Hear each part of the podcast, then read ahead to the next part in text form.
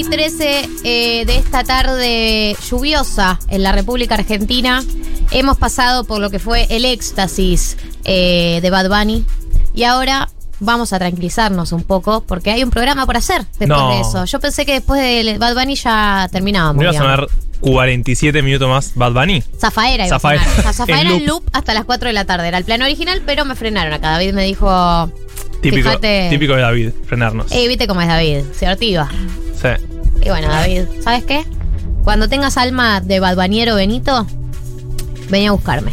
Es obvio que te gustó además, es obvio que estás, que, que fuiste permeado, fuiste permeable por eh, la pasión de Galia. ¿Qué dice? A ver. Sin Dice comentarios. que no. Dice que no. No, no te creo. Ahora, ahora te pones así, resistente. Después a la noche en tu casa lo vas a pensar de nuevo. Reflexiona sobre el tema. Reflexiona sobre el tema. Está en el estudio con nosotros el querido, el inigualable, Matías Fine, nuestro columnista de cine.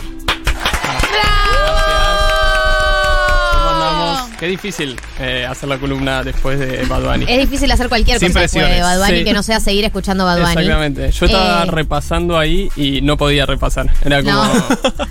Está Re- Bad Bunny. Repasando tipo preparcial. Siempre. Siempre. Eh, Mati iba a hablar de Xavier, o Xavier, no sé. Sí, Xavier Dolan, le vamos a Xavier. decir. Xavier Dolan, que se escribe con X, yo lo voy a decir así como para que entiendan por qué me cuesta decirlo. Eh, y trajo un cuaderno como el de Alberto, que muy similar al de Alberto, que está tomando notas a mano de lo que necesita el país. Inentendible Ahora la letra. sí. Inentendible. ¿Vieron? Sí, inentendible. Porque hice una cantidad de zoom, pero nada. Nada. Eh, yo vi uno de esos tweets que me divirtieron un montón sobre se viene el disco, debe estar escribiendo las letras. Si me caigo me levanto, si me muevo, debe estar haciendo eso, como inspirado por los problemas de las personas que atentamente está escuchando. Atentamente está escuchando. Bueno, Mati en un, Bien. en un evento inspirado por Alberto Fernández se trajo en un cuaderno un cuadro sinóptico, porque yo veo el, lo que yo veo de esta letra, que la entiendo, dice Xavier Dolan, todo arranca con ese nombre. Bien, es lo único está que se entiende. Encuadrado y salen muchas flechas. muchas flechas hacia lugares. Lo voy a mostrar a ustedes para Sí, que sí, vean lo que yo estoy no, viendo. una gloria Increíble. esto, Eh, una es gloria. como un resumen de la facultad. Es Sí. ¿Viste en la facultad cuando le pedías un resumen a un compañero y te daba algo así y vos decías, ah, ok. Como, no entiendo nada. Gracias igual, eh. Mi- Mil gracias. O sea, Claro. no entiendo nada de lo que hiciste, pero buenísimo. Yo después veo Lo el cuadro y por la duda. quizás no lo entiendo, pero siento que el proceso de armar el Totalmente. cuadro. Estudiar es el proceso de Obvio. armar el resumen. Exactamente. Ese es el estudio. Después uno no estudia el resumen, solo eh, armarlo. Eh, vamos a hablar eh, de Javier Dolan. Sí. ¿Le puedo decir Javier?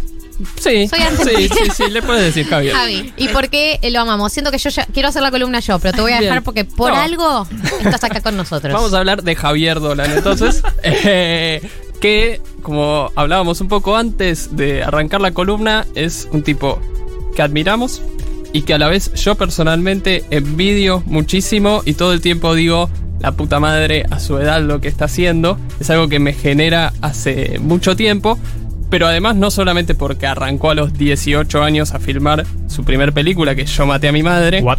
18. la Sí. estrenó a los 20 No, en no, Cannes. es que y encima, claro, y es un peliculón. Eh, claro, no es que, ah, es un trabajito, ¿no? Que agarró una... No, no, es una gran película y que además después fue el punto de partida para empezar a hacer una trayectoria tremenda, que creo el pico más alto es eh, en 2014 con Mami, que Sí. gana el premio del jurado en Cannes y es esa para mí es la mejor película de las que yo vi. Eh, es un director increíble y es un director que en este momento tiene 32 años y 8 películas. O sea, Eh, además, eh, es hermoso y es actor y es muy buen actor. Como no, pu- no- Dios no te pudo haber dado tantos dones, ¿sabes? Exactamente. Eh, es injusto. Es injusto, Javier. Y, y un poco quería empezar la columna hablando de ese ingreso al cine de Dolan, que para mí tiene como tres ejes eh, fundamentales para entender por lo menos por qué pegó tanto y por qué funcionó tanto lo que él hace.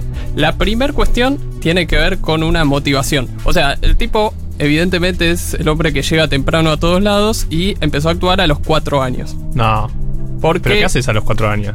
la una publicidad Claro, de, la tía de Highs. La tía tenía una. Eh, laburaba en publicidad y pedían eh, chicos, entonces llevó a este Dolan con cuatro años a actuar y empieza a pegarla y empieza en el circuito a hacer series de televisión y eh, publicidades en Canadá. Mira. A los 14, 15 medio que lo dejan de llamar porque ya estás grande para ser un niño, básicamente.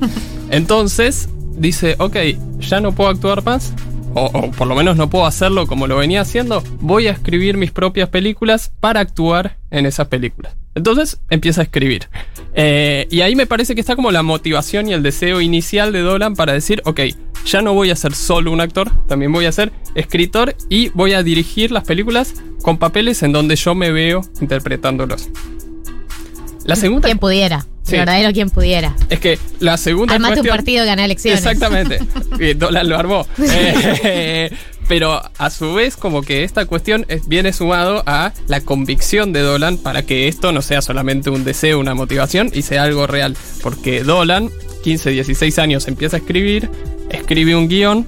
A los 17 años se junta con la que después iba a ser su productora en varias películas. Eh, la conoce en una cena que organiza el padre de Dolan. El padre de Dolan es actor. Y eh, la mina esta producía varias cosas y era amiga de- del padre de Dolan. Entonces, Capital cultural. sí, cena. Bien, el aporte sociológico. No, nada. Asterisco. Un, un besito a Bourdieu que me está escuchando. cenan en esa, en esa terraza del padre. Entonces el padre le dice, bueno, conoce a mi hijo, Dolan tiene 16, 17 años. Y el pibe le dice, eh, sí, sí, tengo un guion escrito, ¿lo podés leer? Bueno, la mina se lo lleva al guion, qué sé yo. Dos días, ella está laburando afuera, llamado Xavier Dolan. Che, che, ¿leíste mi guion ya? Hola, ¿dónde estás? Claro. Eh, no, no lo leí, pero lo voy a leer, qué sé yo. Meses, eh, teléfono. Mira, si no filmo esta película, me mato. O sea, Ah. tengo que hacer esta película. Insistencia, insistencia. La mina lee el guion. Le dice: Mira, está bien. Tiene algunas cosas muy duras para con la madre. Dice, No, no, no te preocupes, ya escribí otro. Ese no es el guion que voy a filmar, este es el que va a funcionar. O sea, ese nivel de insistencia y El de intenso, convicción. el intenso Dolan. El intenso Dolan fue con la productora y fue con cada participante de la película. O sea, con las actrices, fue con, con todo el equipo de trabajo. Cuentan de su intensidad, de su convicción y también de que te termina convenciendo. O sea, realmente todos después dicen de una, es por acá, Dolan, vamos con vos. Esas son las dos cuestiones y después hay una tercer cuestión que a mí me parece fundamental de Dolan, que termina de meterle un giro más a, a un poder más artístico, si se quiere, que son determinados principios creativos, determinadas ideas cinematográficas, que ya tiene desde el primer momento y que plasma y se ven en la película. Hay un montón de cosas que obviamente surgen del propio laburo, que ser actor, que ser director, que ser el editor de la película, pero para mí hay dos que son muy interesantes entre las distintas cosas de su cine.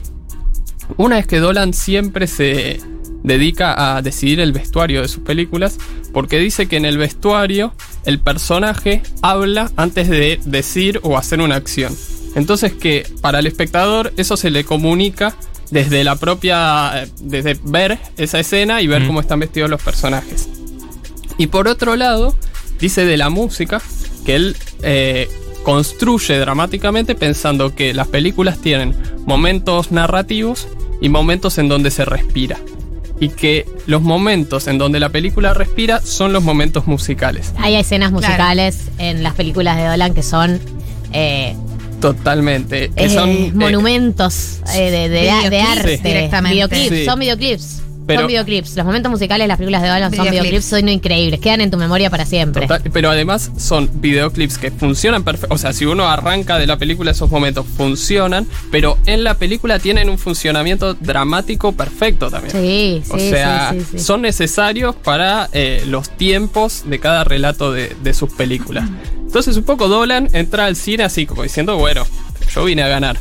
Eh, pero a mí me parece que hay como una historia repetida en tres películas de Dolan que permite ver un poco su trayectoria o pensar su trayectoria y que tienen en Yo maté a mi madre, su primer película, como los inicios y todo eso que surge, en Mami su pico máximo y su, su gran obra para mí, y en la última película, Matías y Maxim, como un descenso en la calidad artística de Dolan, es un criterio personal, pero me da la Sin sensación de pelos que... en la lengua lo decís, ¿eh? Sí, sí.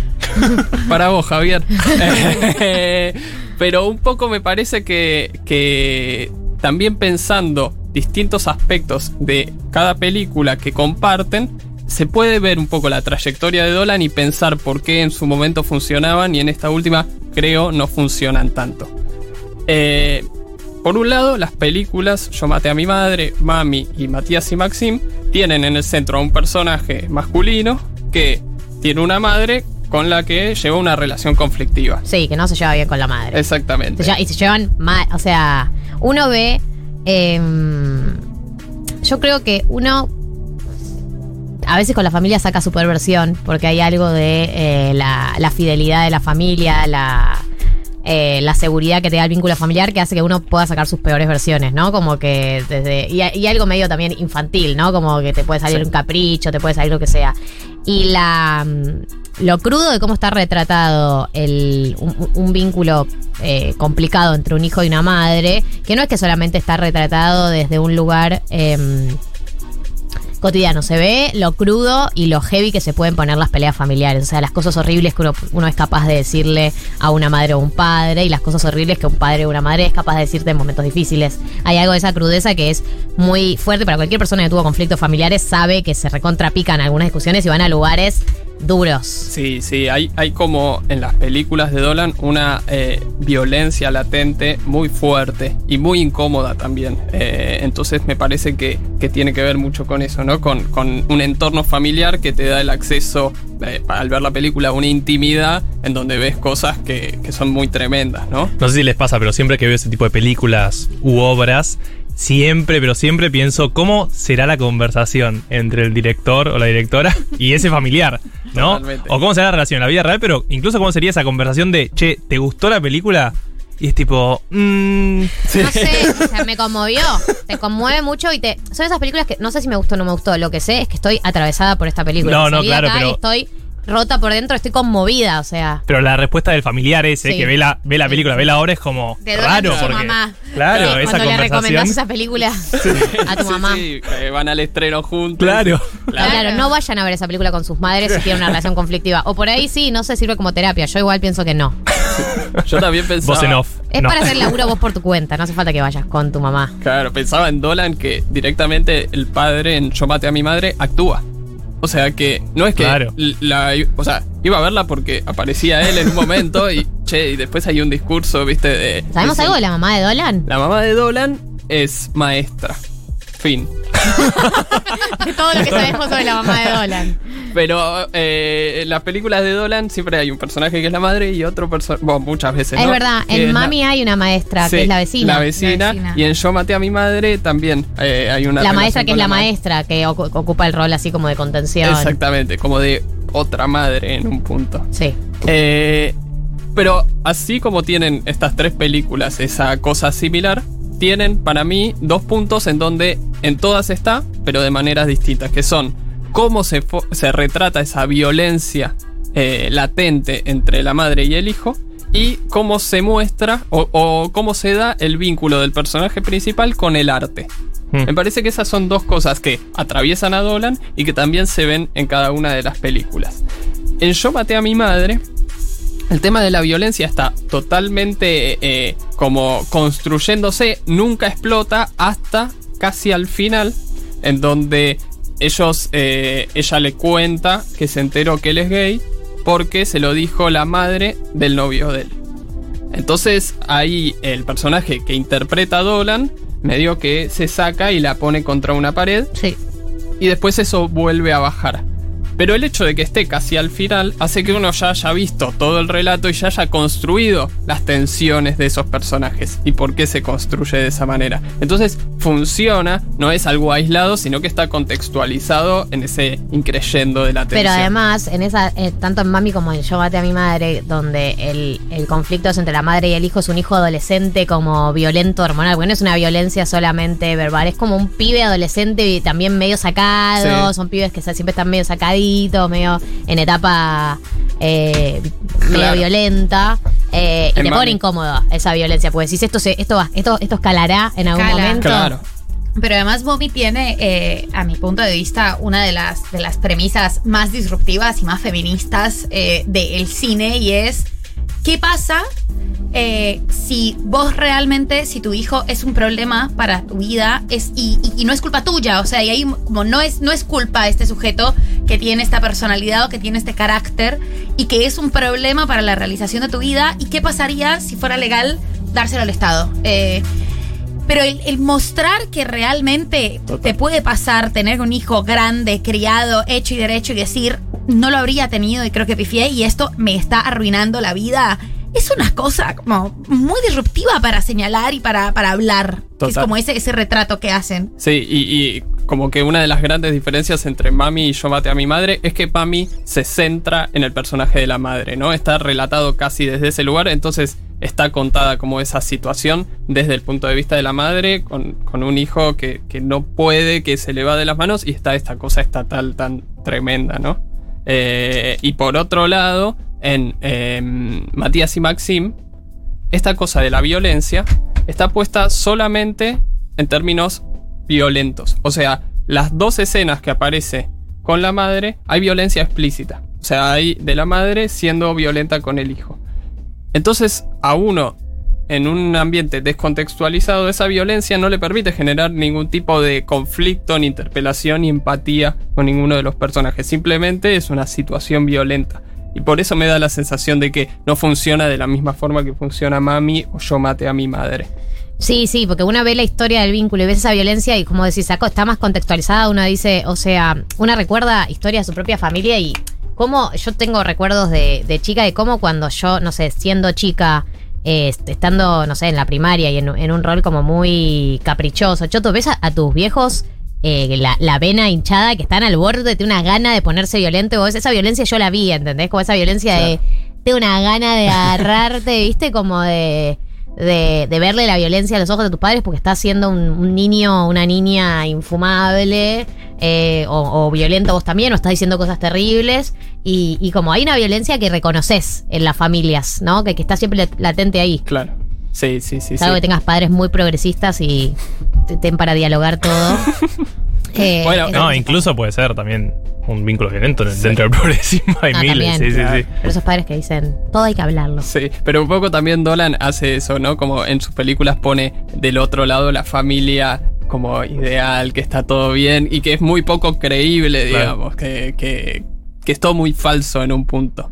Y respecto a la relación con el arte, en Yo maté a mi madre hay como una cuestión eh, de vinculación y de, de como escape a través del arte, que es bastante interesante y que se repite de alguna manera en Mami con, para mí, una escena increíble que es la escena del karaoke. Sí. La escena del karaoke, el, eh, el personaje principal, bueno, el personaje, pero el, El personaje hijo. del pibe Sí. está en una situación en donde la madre tiene una cita con un tipo que es bastante desagradable, pero es el tipo que tiene la guita para pagar un abogado y hacerlo zafar de determinados quilombos. Y él la está pasando re mal. Y lo que deciden es ir a un karaoke y él dice, bueno, me voy a tranquilizar y voy a cantar una canción en el karaoke. Después eso todo termina peor y ahí explota la violencia, pero lo previo a la explosión de la violencia es, che, voy a cantar, me voy a ir un poco de acá. Y en Matías y Maxim, no solo no hay una conexión del personaje que interpreta a Dolan con el arte, sino que el arte está puesto en el personaje de la hermana de su amigo. La hermana de su amigo es cineasta. Mm. Es más joven que él, tiene la edad que más o menos tenía Dolan cuando estrenó su primera película. Y el, la construcción del personaje y el trato de Dolan y del resto de sus amigos en cuanto a personajes para con ella es muy eh, de destrato. Es decir, como ninguneando su calidad artística, tildándola de cheta, tildándola de que habla mal. Entonces, que el arte aparezca en ese contexto, ubicado en ese personaje tan poco empatizante también, es muy tremendo, porque habiendo jugado un lugar tan importante en las películas anteriores, que juegue ese lugar en esta última, me parece que es una decisión bastante extraña. Eh, y a mí me parecía, y un poco para ir cerrando, eh, muy interesante como pensar que Dolan tiene 10 años de trayectoria, fue el cineasta creo, un cineasta muy cercano de nuestra generación, me parece, porque estaba muy cercano en edad y porque estaba haciendo cosas muy importantes en ese momento. Y que ahora ya se está transformando en otra cosa. O sea, es un tipo que empieza a filmar desde otra edad, empieza a filmar con otra trayectoria. Entonces también se espera otra cosa de él. Y me parece que es interesante pensarlo en su identidad, en su forma de hacer cine, como un cine que realmente eh, al menos proponía en relación a una idea de cine joven una idea respecto a temas a tratar jóvenes, respecto a formas de tratar esos temas a través de la música, a través del vestuario. O sea, había un criterio artístico muy concreto.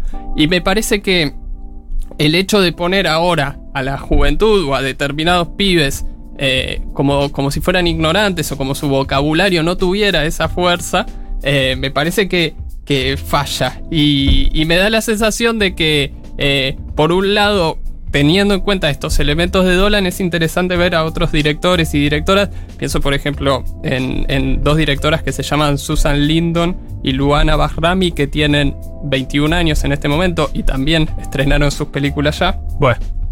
Realmente, decir, ¿no? no, Sí. eh, No entendés lo que es basta. Claro. Muchísimas gracias, Matías. Eh, Bueno, es que, pero que además son las primeras, o bueno, no sé si las primeras, pero son herederas directas del cine de Dolan. O sea, para mí es muy probable que tengan una conexión con la forma de filmar de Dolan, porque Dolan se ha convertido ahora en eso, en el cineasta que fue para ciertos jóvenes de una generación. Entonces me parece que pensarlo en relación a eso está bueno para ver cómo construyen ahora eh, los nueve cineastas Mm. y a la vez para pensar también en el futuro de Dolan como cineasta y en las cosas que creo tiene todavía para contar. Hermoso, Mati. Yo quiero para cerrar recomendar también Lawrence Anyways, que es un peliculón de Dolan. Es la historia de una pareja en donde Lawrence, que es eh, eh, el, el que era originalmente el, el hombre de la pareja, decide hacer una transición hacia eh, una mujer, quiere, quiere, quiere transformarse en una mujer, su identidad pasa a hacerse autopercibe mujer. Y la película eh, lo que retrata es toda la transición, cómo, eh, cómo lidia la pareja con eso, que eh, to- todos los conflictos dentro de la pareja y cómo la pareja la acompaña, y toda la transición y todos los cambios a lo largo del tiempo. Eh, es una película que para mí retrata con una sensibilidad eh, el tema de, de- de transicionar. Eh, es bellísima, es dura como todas las películas de Xavier Dolan, pero para mí recontra vale la pena y tiene algo de lo bello y de la sensibilidad con la que retrata algunos temas que nunca se pierde y que para mí recontra vale la pena que la vean también, por más que sea de otra temática que no es Total. la del vínculo con la madre, que creo que es algo recontra identitario. Pero Lawrence Anyways me parece un peliculón que hay que ver, sí, Sí. o sí. Mati, gracias por pasar por A 1990. ustedes, muchas gracias. hermoso. Eh, nos quedan 24 minutos de programa, así que quédense.